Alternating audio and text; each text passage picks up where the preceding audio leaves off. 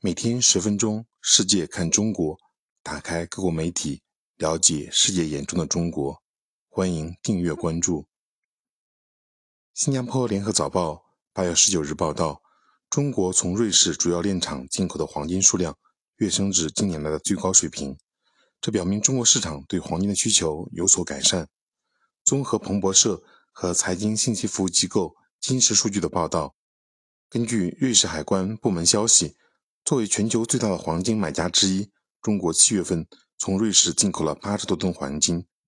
为二零一六年以来最多，是上个月的两倍多。数据表明，中国市场的黄金需求正在回升。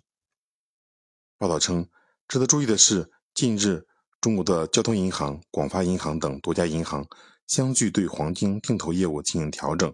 并对升级后的业务的报价方式、收回时效。定投方式等方面进行了变更。中信证券首席经济学家明明说，近期银行主动调整黄金定投业务，一方面是因为相比于部分银行推出的新型贵金属业务，原有的黄金定投业务吸引力偏低；另一方面，则是因为近期国际政治经济环境动荡，导致黄金价格频繁出现剧烈波动，贵金属业务风险有所上升。